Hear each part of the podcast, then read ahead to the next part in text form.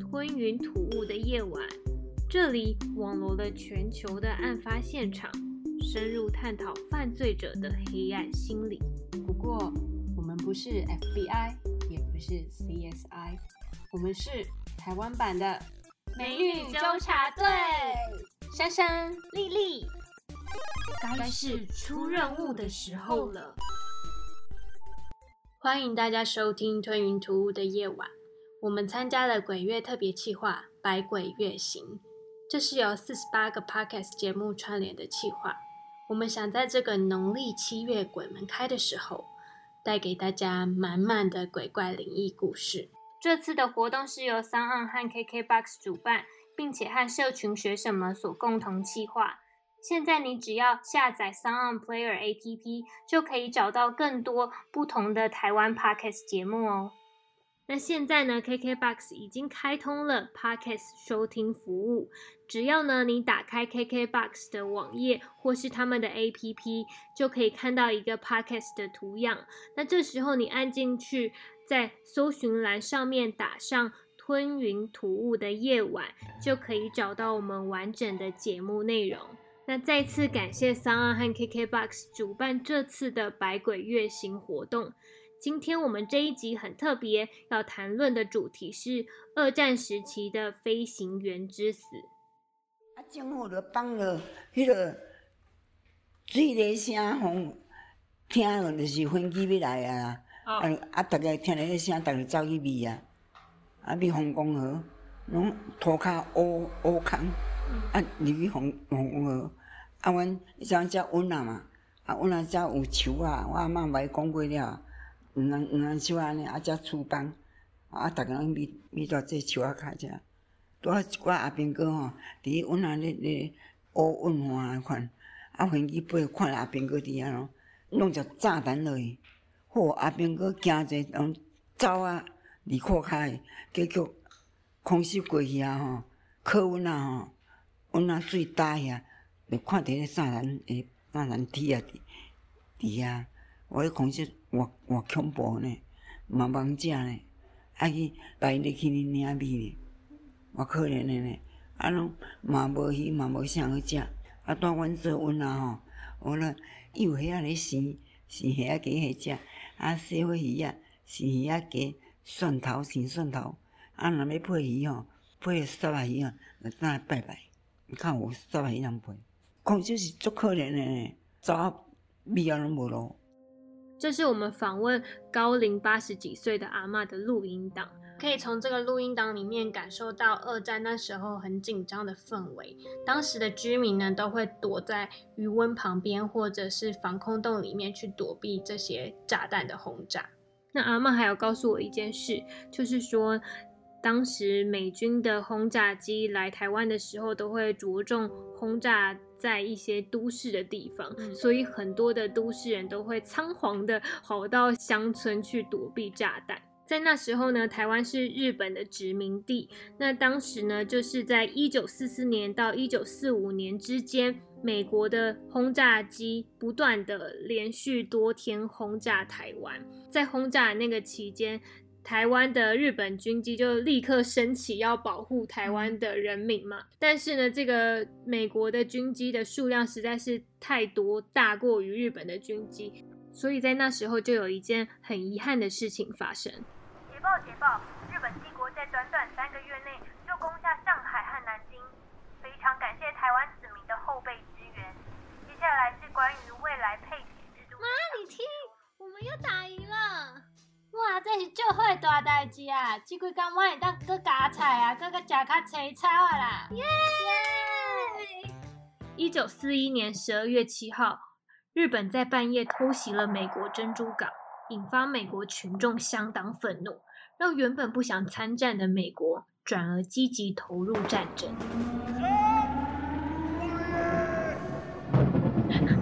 妈，快跑！敌军要来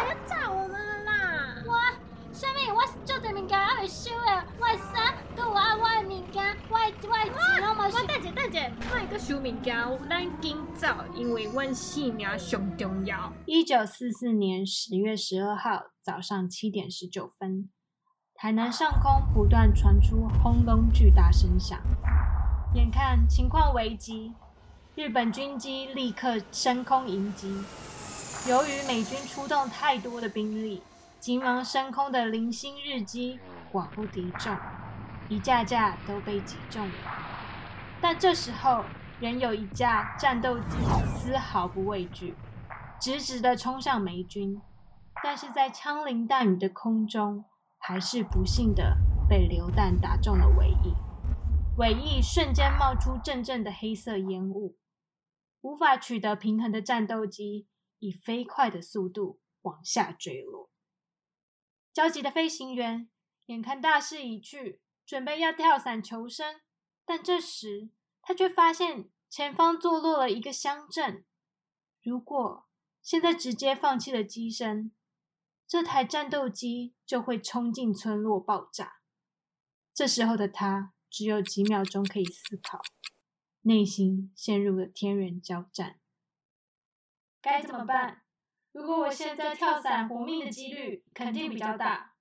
但是如果我不把机头转向的话，就会害数百人丧失性命。我到底应该怎么做？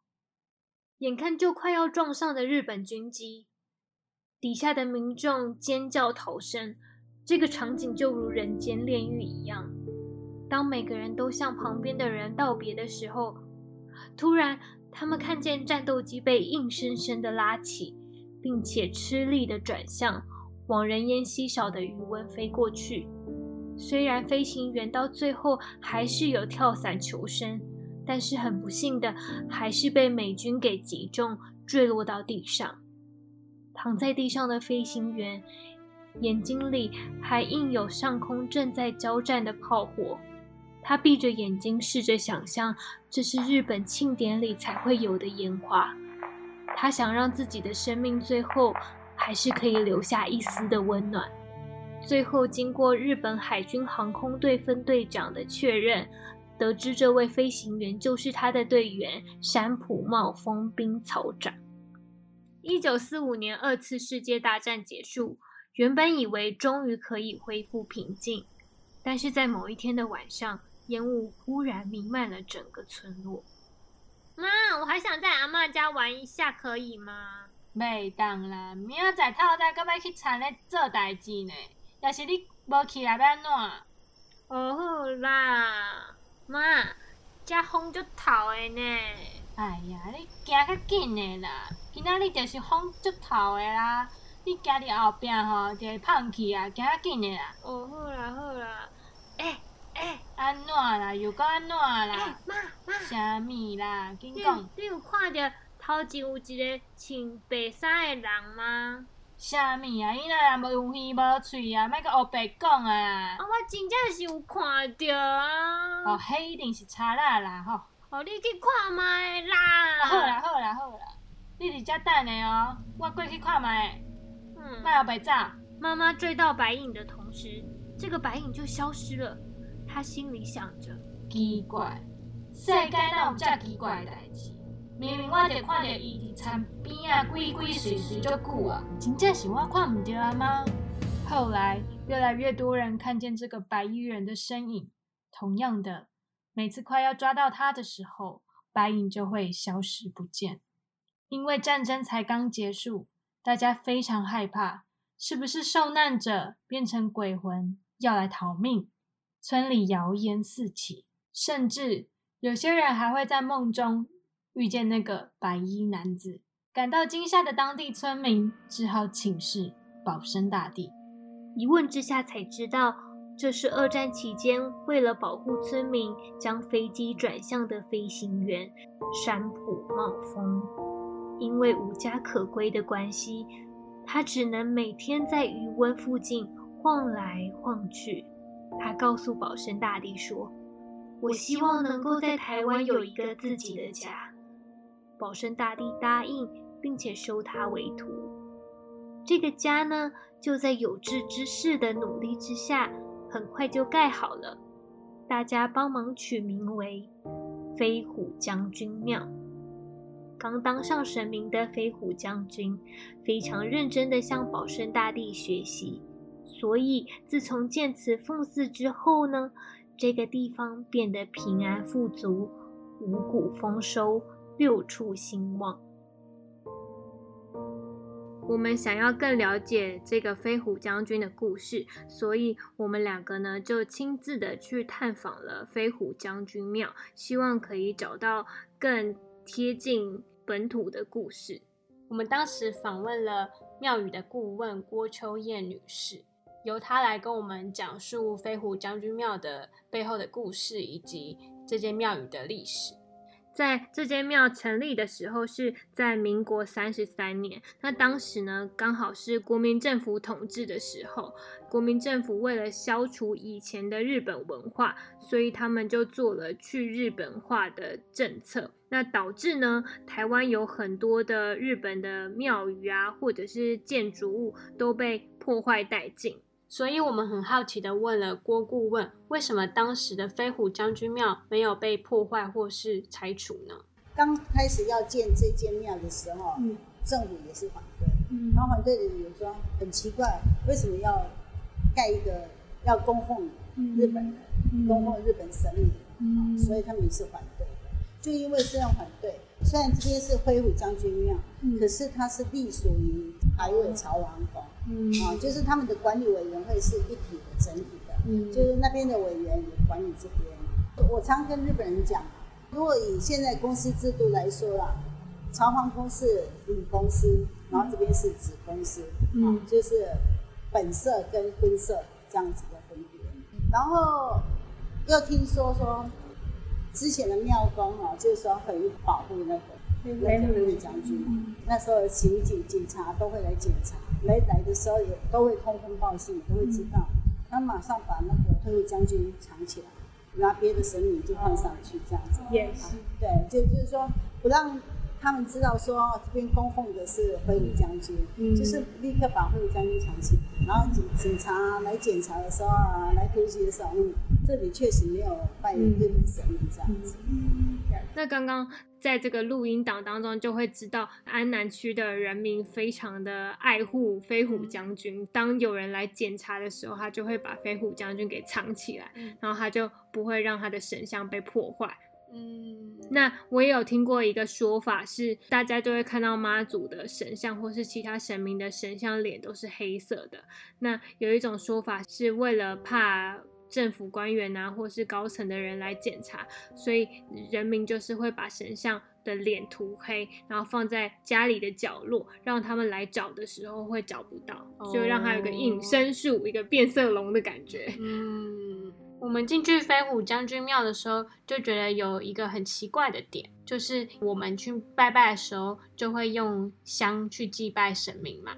但是在飞虎将军庙呢，他们是用香烟去祭拜神明。就香烟跟神明这两个形象真的是很大的对比，完全没有办法想象说神明会一天抽那么多根烟。而且我觉得他的信徒很可爱。就是呢，他就知道飞虎将军他喜欢抽烟，所以来祭拜的时候都会带三到五根烟，然后放在上面点烟给飞虎将军抽。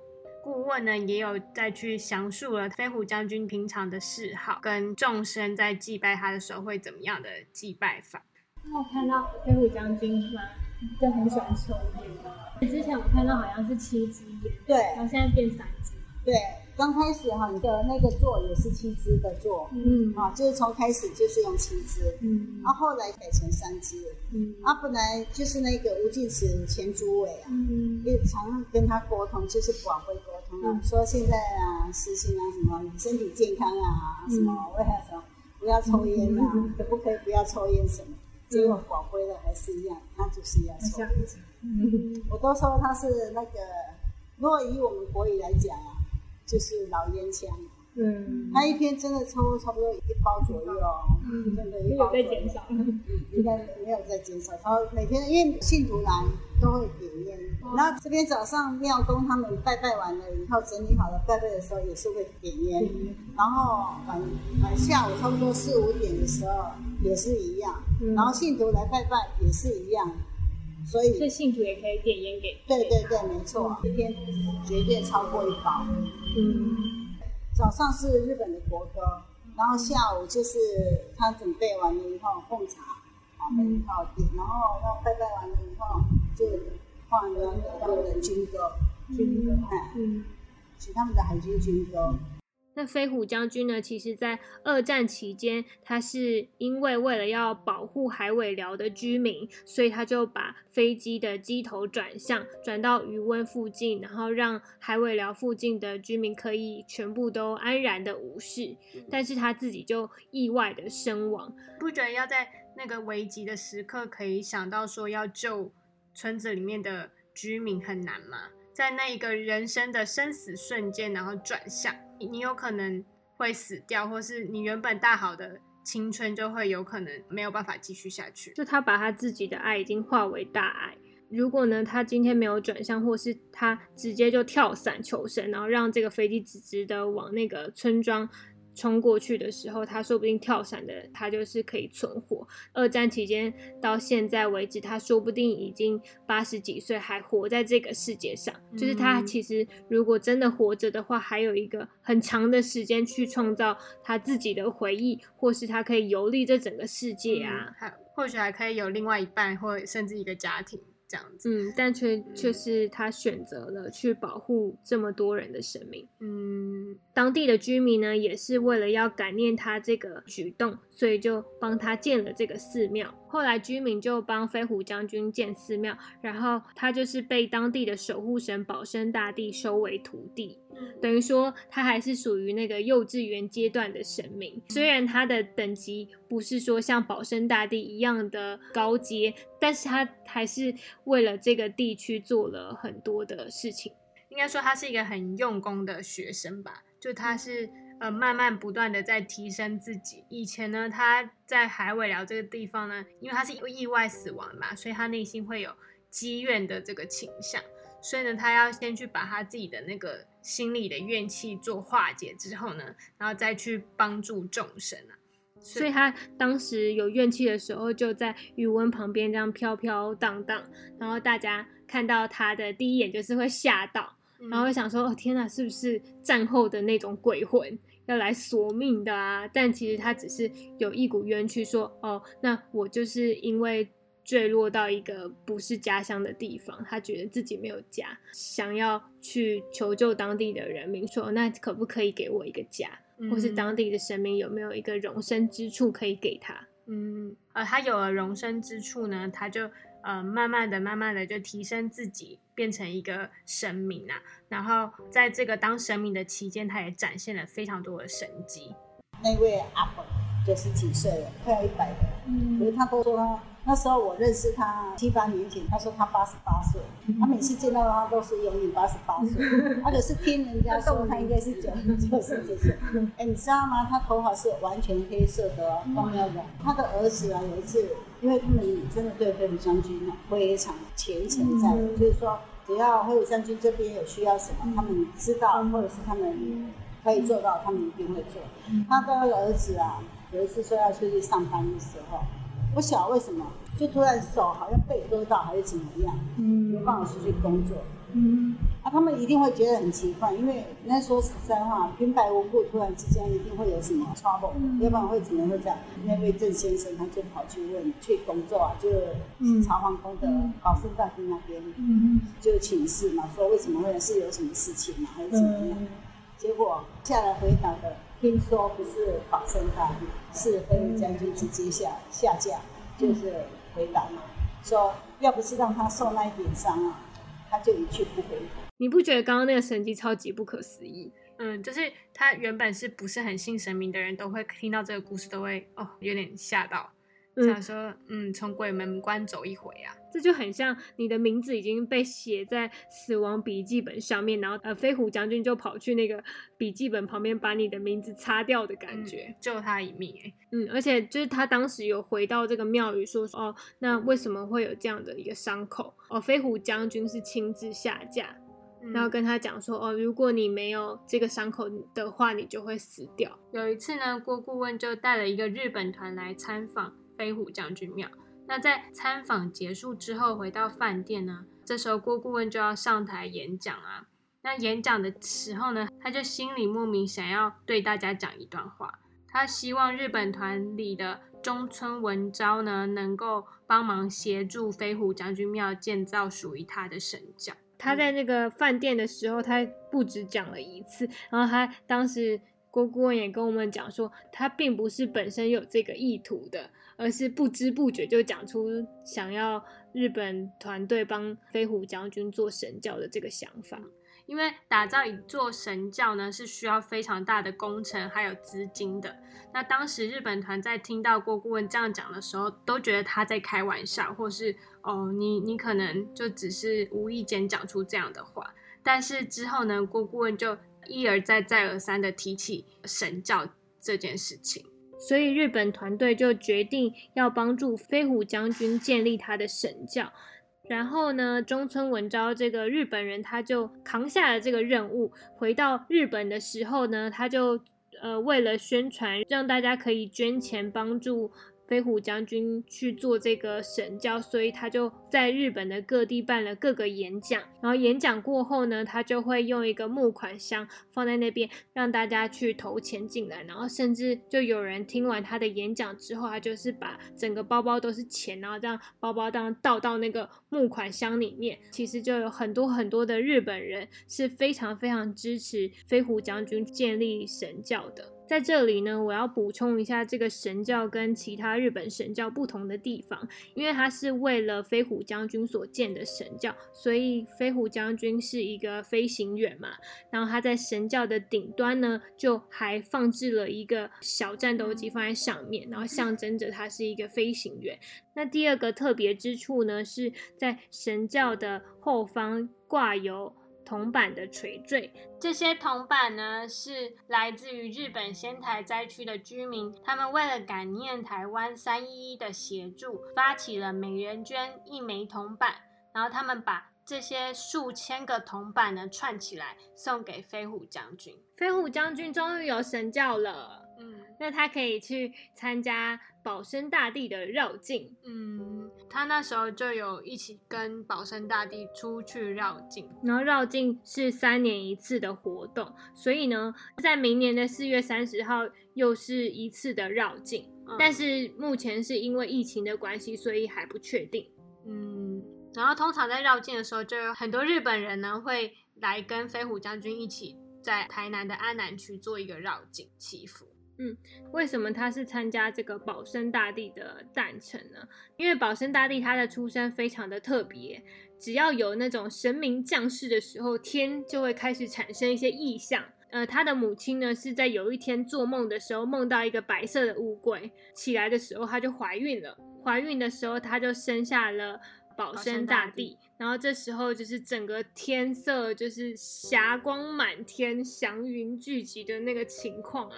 然后他其实，在年轻的时候就已经学会了一些道术啊，学会一些呃法术，然后就会帮人们去医治病情，或者是斩除一些妖魔鬼怪。到最后的时候，他就修行，然后羽化成天，变成了保生大帝。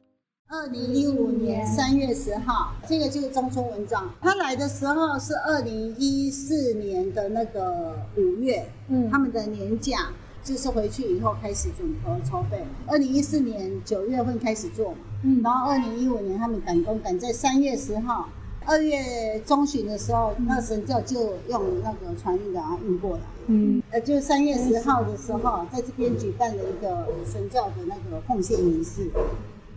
那时候来的哈，一共有六十位日本人，嗯，这是就是他们的日本的仪式，来这边就是开光仪式的时候奉献嘛，奉献的时候他们这上面说是神女。那么绕境的范围是在上面是奉献仪式嘛，然后二零一五年的四月三十号，也就是说经过一年了哈，就不是二零一五，他们二零一四年的五月一号来的嘛，嗯。啊，所以那时候四月三十号刚好是保生大帝的。圣诞，嗯，保圣大帝的圣诞是他们安南区这边的长王公司做，农历三月十二号，嗯，那一次的国历刚好是四月三十号，嗯，所以他们四月三十号就来绕境。那绕境的行进啊，最主要就是他们安南区，可是他们也会去台南中西区的梁皇宫，梁皇宫那边是保生大帝。他们讲的，我晋祠诸位、前诸位讲说。梁王宫送做起朝皇宫的周楚的地儿啊，就是梁王宫的保生大帝是从那边出来的，来那回娘家，所以他圣诞的时候，他就会一定会回去那边啊。所以以前挥武将军没有神教的时候，他没有跟着去，因为神明都是做自己的神教嘛。啊，所以那一次第一次有神教，所以第一次有神教，他也跟着绕进去了。那时候啊，将近两百位日本客人来。都是自费的哦，飞机钱，因为他是听这个中村文昭，他在开始，他开始宣传，对，他开始，因为他刚开始也不知道挥舞将军，嗯，他是二零一四年的五月一号那时候来的时候，听了以后他很感动，嗯，然后把这些事情都知道了以后，回到了日本。决定要做神教，然后开始到越来越多人知道，对很多人，所以这些参加的人呢，那时候因为他们的大绕境啊是三年一次，明年也是了。如果说以他们来参加的话，哈，是明年是第三次。周中村啊，他去年的十月份还在跟他们讲说，哎，后年是第三次了哦，这样子。可是现在因为日本的疫情啊，啊，到底怎么样就不晓。然后他们的呢，你看这边就是我刚讲的那个梁皇宫。在中西区的那个浦前路，浦前路跟浦前号好像，朝皇宫的保生大帝是从这边出的，所以他们一定会回娘家去拜。这个神像应该会引起路人很多的注意。对啊，因为真的它是纯日本式，他们就是木款了以后，全对对，连连这个全木头，对，块木，块木，对，像这个是他们水户式，因为挥舞将军是水户式的。水户市的人听到了以后，从他们的水户那边直接砍下来的。那在民国三十三年的时候，也就是飞虎将军他来到台湾的时间，直到现在也是很久的时间，他都没有回到他的故乡日本。所以呢，在二零一六年的时候，他就突然突然很想要回到日本的家乡。因为回去故乡是一件很大的事情，因为如果你要把神明这样搭飞机啊，然后去到那边，还有一些旅费啊，或是要安排什么景点，都是一件很工程浩大的事。所以呢，呃，在当时大家就觉得说，哎，那是认真的吗？嗯，是因为当初为什么会有一个他想回乡的这个意愿出现，是因为就是有一次呢，有一个女作家。然后他就来到了这个飞虎将军的庙宇，然后他在做梦的时候就梦到飞虎将军，因为他那时候还不知道飞虎将军长什么样子，所以他就梦到有一个男生，然后跑来跟他讲说：“哦，我很想要回到日本的家乡。”那个女生就想说：“哦，不知道是谁，所以她就没有放在心上。”隔一天呢，她就去拜访了飞虎将军的庙宇，呃，然后她就一看那个神像，就发现。这个神像长的样子跟她梦境的那位男子是一模一样的，所以她就吓到。然后刚好这个郭顾问呢就从后方进来，这个女作家就马上的跟郭顾问讲说。哦，飞虎将军在我的梦中跟我讲说他想回家。姑姑问当然就是很紧张啊，想说这是一件很大的事情哎。然后他就这样寡不会的问一下飞虎将军说：“哦，你是认真的吗？”然后没想到就是一直连续的醒波这件事情，郭顾问他没有办法去负责这整个那么大的事情，所以他就交给了前主委吴敬池去处理。吴敬池主委呢？就真的很认真的问了飞虎将军，那同时也发生了类似神机的事情。日本有一个非常有名的女作家，她常写我们台南的事情。然后她就是，比如说她今天要来，她前几天有跟我联络，她说她今天要来飞虎将军庙。结果她昨天在她家就梦到飞虎将军。刚开始还不知道他梦到是飞虎将军，嗯，他只是说看到有有人跟他讲说他要回日本这样，哎，他赶紧就醒了，对不对？然后隔天就早上就坐飞机过来了。嗯，他来的时候我很清楚，就是说我在外面嘛，嗯，我们两个还在讲话，他就又把我叫到旁边说：“我跟你讲，我我梦见的就是他，他说他要回日回日本。”我说：“今天 gay。”不是开玩笑的，嗯，刚好那时候有一位桃皇宫有一位周老师周门清先生，他都是只要有客人来，他都会拍照，他会上网写，我有请他过来，而且他也通灵，我就跟马上跟那个周老师讲，周老师你有没有听到？他说哦，回我将军，准备带你棍呢，这样子，和周老师很宝贝，嗯。嗯，就是不会开啊，不很宝贝啊，就是那个那个周老师就说很宝贵，啊，就请那个日本人宝贵。嗯啊，那个日本那个日本女作家第一件事情问他说：“昨天是不是你让我做梦嗯，挂了个小龟？”然后问他说：“啊，你真的要回日本挂了个小龟他想家了。？”结果我说：“哦，我我就站在旁边嘛。”我说：“开玩笑，那等哎等你问钱钱口口要从哪里来？这样我就开玩笑这样子讲。对，结果就这样子讲哦，那个日本女作家就挂了去啊，她就笑就微笑，就是笑灰那一种，嗯不是小灰就笑杯。嗯后来就轮到我等了宝贝，嗯我就说，啊，你是在登看富士山是不是啊？嗯，挂了一个小杯啊！我说，可是现在已经三月了呢，你这边登看富士山，结果怎么来得及等月啊哈？结果反正就是说，我说、啊、你是今年一定要回去，挂了个小杯。是，哦，或者说哦，这开玩笑，这不是这不是我得当决定说、嗯这个要请主任委员，就是那时候吴敬慈主委，嗯，要请他来广播，因为这不是开玩笑，这不是你神明要回日本，很大的工程。哎，对，不是我们可以决定的啊，嗯就吴敬慈回来广播啊，吴敬慈来了以后。连挂就是八杯哦，八杯小杯，鸡皮疙瘩。到第八杯以后啊，吴敬慈就跟他讲说，第九杯第九杯袂使印啊，因为第九杯是天公杯。一般的神明，他八杯的嘿，因为第九杯是人家天公，天公的印的，在回答的，不是你一般的神神明啊，结果你知道挂了呀，第九杯就变成笑杯而已，也没有小杯哦，嗯他就不敢回应了，就跟他请。嗯 啊，就因这就因为这样，我就我禁止我警前主委就跟他说好，因为你已经办，而且是确定的，就开始筹备。那么凯西那时候我们的凯西啊，日期选定了，连要去哪里，我们不是请这边旅行社办，我们就是那边日本的旅行社啊，那个常带对他非常虔诚的一位旅行社，呃，就请他帮我们排排说要去哪里，他的一定要去看富士山嘛，嗯，所以你一定要让我们去看富士山，嗯对，不是去富士山啊，一定要去看富士山，或者看怎么样，看你随便你。只要他写出来的行程，不是说我们要去哪里，我们自己决定。我们还是一个一个广播门呢请示，每对，就问他说啊，这个地方你要不要去？啊，嗯这个地方可是不是不要去？啊，这个地方要去吗？嗯都要请示他。像比如说，这是那一天出发嘛，他是慈城县嗯水户市的出生的，嗯所以我们会到水户市的护国神社去，嗯哦，去那边参拜。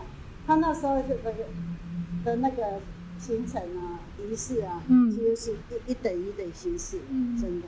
当时吴敬慈主委呢就想说要完成飞虎将军的愿望，然后呢他就向日本航空订了飞机票，但是日本航空规定神明的话必须坐在货舱里面，但是呃货舱对于神明来讲是一个很不敬的事情，所以他们就换成华航。就他们搭乘了华航班机，然后华航给神明一个座位，然后呃，吴敬慈主委就用他的身份买了两张飞机票，飞回了日本，开始了他们的返乡之旅。嗯本来那天是没有看到下雨，嗯就在他要上校的时候，因为真的下得很大，那时候我们还在想说，干脆不要绕进了，因为下那么大，嗯那么多人，嗯大家都要穿雨衣，真的很麻烦。讲完这些话，就突然之间都没下雨，然后开始行走的时候，说真的哦，行走的时候都是只是毛毛雨、小雨，都没有很大。到了今晚百货公司的前面可以停让我们休息的时候，那时候真的下得很大。所以真的，你说不相信神经哦，真的碰了很多，连我们坐车哦，坐特级电车，嗯电车就突然之间停下来。这位他也是水户市的人，嗯是年轻社长，他是网络公司的的社长。他那一天也跟我们一起坐特级电车，因为在四方亭的位置嘛，他坐在我对面，嗯然后飞虎将军啊，还有吴主委。那车子临时停下来的时候，因为那班电车，这位先生啊，他水户市出生的嘛，嗯所以他到东京，他都每每一个礼拜搭那个特级电车，每个礼拜至少他会搭三次四次。嗯他说为什么会这样子？他以为是发生事故，所以他跑去问站长、车长，而车长跟他讲说，不知道，他也不知道为什么会停，真的是是会啊，突突然停啊。他回到座位以后啊，我说四方形的座位嘛，他坐在我对面，突然之间就这样子从自己的脚这样子拍下去。嗯，然后突然就是这样子对着飞虎将军的神尊了，一直拜拜，一直拜拜。嗯，那电车突然停的地方的附近，刚好是他他的开飞机，看他想要看一下。所以说我说哦，安内一起对也回忆一下，敬你一下。嗯，所以停了差不多一分三十秒左右了。确实时间没有去接，嗯，就是这样子。再讲的话，我感觉要借社长更好玩？他一他就对着飞虎将军神尊拜完了以后，他就跟我讲说：“哦，其实啊，因为他每次从日本到台北他的公司，然后再来这边，他一定会来这边拜拜，然后再回去。他说，其实呢，他给我跟你讲，我虽然常常来飞虎将军拜拜，可是我不相信有神明。可是我现在是相信了。然后他讲完又一直对着他拜拜。我说：啊，你把这喝起了呢？你屌了你不来？”也叫你们公司的员工要来这边拜拜，嗯，结果你竟然是不相信有神明，可是你还是来拜拜。那个住友道社已经有好像是一千年还是几年的历史了，嗯，能够进去里面的神明是非常高高在上的，嗯，所以他可以进去，而且他们做的奉献、做的那个仪式啊，就是比较一般的非常高阶层的神明的仪式来拜拜他。那一天哈，说真的，那天是大太阳哦。可是我们仪式做好了，我们出来就五秒钟而已，下个五秒钟的雨，我们就说他怎么会这样子？应该是他很感动。那个大太阳，你如果说哈太又不是很热哦，你又说太热的会不会哈哈？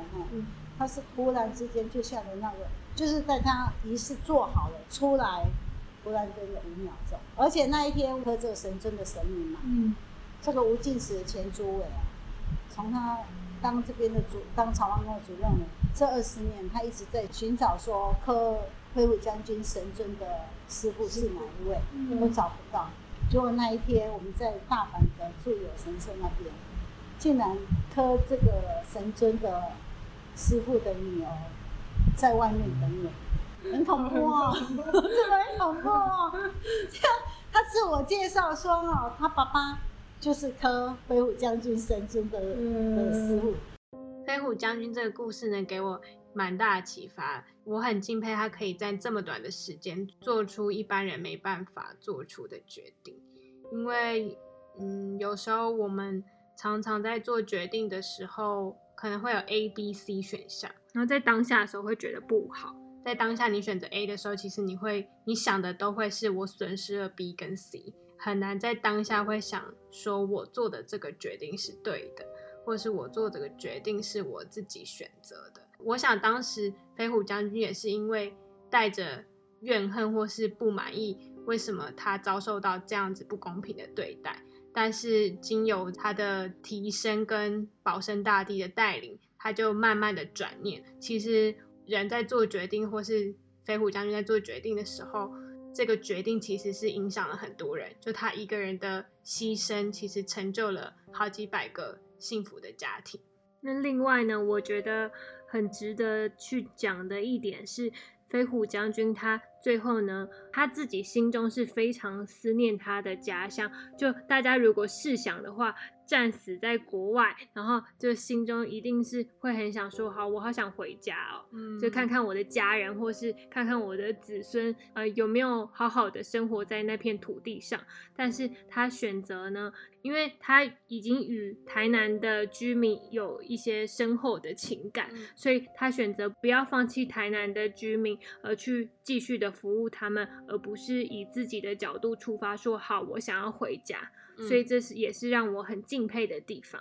以上就是今天的鬼月特辑《日本飞行员之死：二战之后的鬼影重重》。同样做消暑鬼物语系列的节目有《Holy 尬宅》、《熄灯之后》、《彼岸薄荷》、《这里胡说》、《五楼室友》。大家可以到我们节目的资讯栏中去找到他们哦。我想特别推荐大家去听欧魔的乐色山，他们的节目叫做《装神弄鬼剧场恐怖故事和剧场怎么演鬼》，鬼月不要怕，我们不见不散。